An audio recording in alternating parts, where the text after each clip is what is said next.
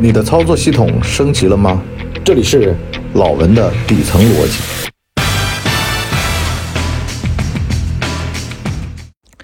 老文的底层逻辑。昨天呢，我看了个电影叫《奇迹笨小孩》。我突然想起来啊，我说，真正的狠人长什么样子？其实啊，这个片子就是中国的《当幸福来敲门》。我觉得文牧野。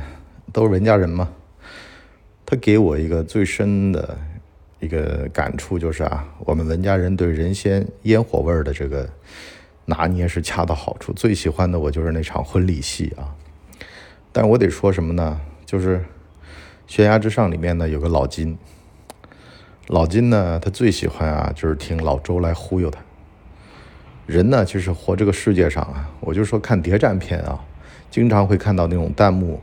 说我在这种剧里面活不过三分钟。可是呢，我后来想想啊，其实谍战剧最笨的和最聪明的其实就差一点，这点呢就是脑门硬。脑门只要足够硬，有独立的思考能力，足够狠，有自己的实力，实际上是不会悲惨的。相反，耳根子软。容易被人忽悠，被人牵着鼻子走，那就废了。我为什么说这个呢？是《悬崖之上》里面那个科长啊，那个眼神啊是太凶狠了。毕竟人家演过司马懿嘛，是吧？倪大红老师啊。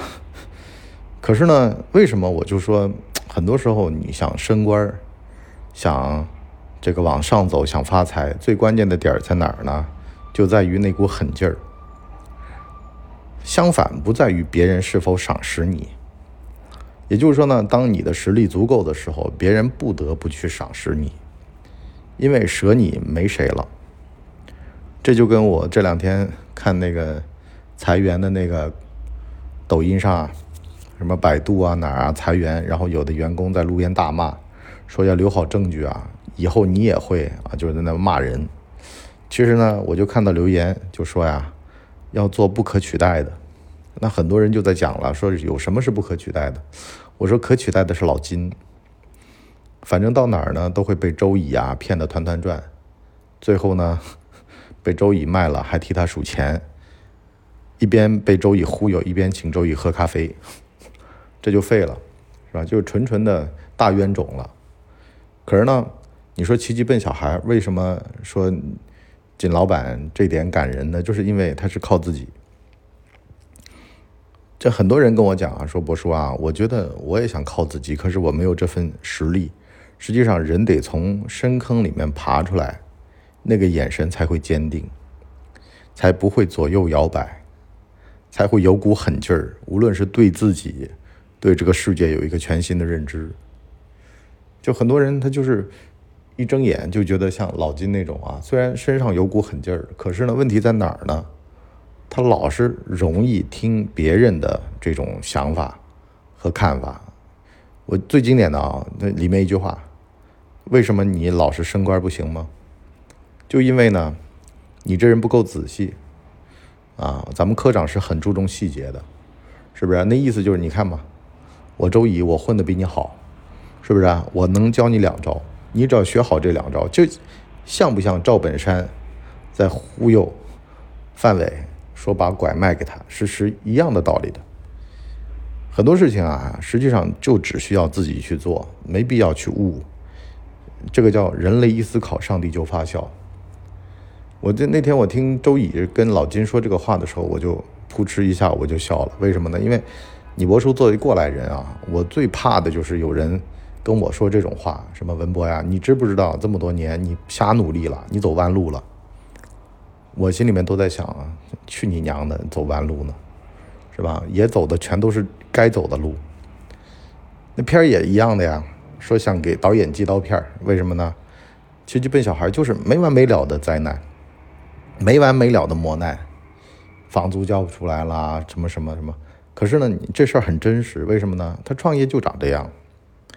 就像他那个赌鬼朋友跟他讲的一样的，我小赌你大赌呀，我只不过是借点钱赌，你赌的是你妹妹的命啊。可是有的事情就这样的，当你走向一个深渊的时候，就跟有的时候你去看那个刘邦斩白蛇起义，那个电视剧《楚汉争霸》里边，啊，刘邦的起家史一样的，很多事都是被逼到一个份上，没办法了，没法没法的，这个创业才会九死一生，但是未必会成功啊，大部分都死在半道上。但是呢，就因为这股星星，这种不不怕死、不服输的精神，最后呢，就算。就是泥沼里面爬出来啊，就算下次碰到，他也会觉得云淡风轻。就跟我们经常会有内部的就工作人员跟我讲，我说啊，我们碰上了这个事儿，我说这就是个屁呀。因为就像景浩景厂长碰到的这个事儿一样的，你碰到的事儿多了，你会发现这算什么呢？就像那个科长和周乙两个人在那斗法一样的，周围的人像。这个老金啊，像那个女的，实际上都是棋子儿，也就只有真正的见过世面，啊，干过大事的人，才能够美临大师有静气，驱策的一群人往前跑，给他们指明方向。所以呢，你就说像一家公司、一个单位，啊，为什么就说年轻人往上顶的时候很难顶得上去的原因，就在于没经历过。你包括富一代和富二代之间的传承也是一样的，你怎么传给二代？你当年碰上的这些灾难呢？不太现实。很多时候，所以说一代和二代之间天然的鸿沟。但是呢，如果二代有反骨，可能比二代老实要好点儿啊。但是这个是一个概率的问题啊，并不是说就会好，而是呢，有的时候这个人呐，他听不进去比听得进去要好一点，因为听得进去。由于他经历的少，他听得进去，很容易被人忽悠。相反，他经历的少，他听不进去，反而能够更好的保护自己。啊，所以呢，一定要多经历。也就是说呢，事儿要多知，啊，饭要少吃。啊，根根本的问题其实就在于说实力。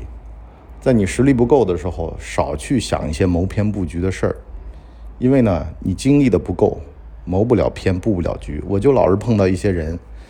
能耐不行，在他权力还没到的时候，好了，天天的想着大格局的事儿。实际上，这大格局不用他考虑，因为他连业务都还没学全呢，就跟任正非碰到的那些年轻人一样的。可是呢，如果这个人相反，他有了大格局，他想他反而要见微知著，也就是从来不看大格局，从那个这个窗台上的灰啊，从厕所里面的这个。厕纸的位置摆放啊，就能发现细微的问题。好了，我们今天上半集就先聊这么多。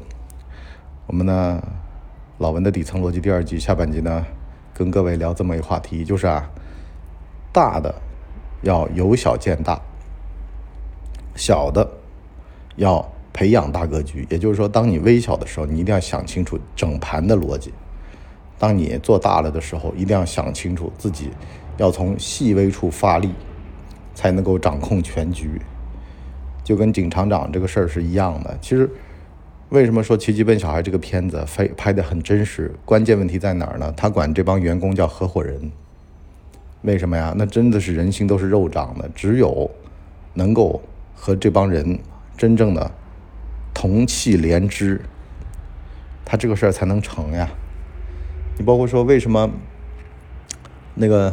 悬崖之上里边的那个科长那个态度，实际上他团队里面已经有内鬼了，所以呢，他才会变得如此的这个嘴脸。所以呢，很多事情你不要看人的好坏，要看事情的背景。我们下半集再聊，拜拜。我们的节目一般在周二和周五更新，如果有加更的话，应该会是星期日。全网都叫干嘛播客。感谢您的收听，我们付费下半集再见。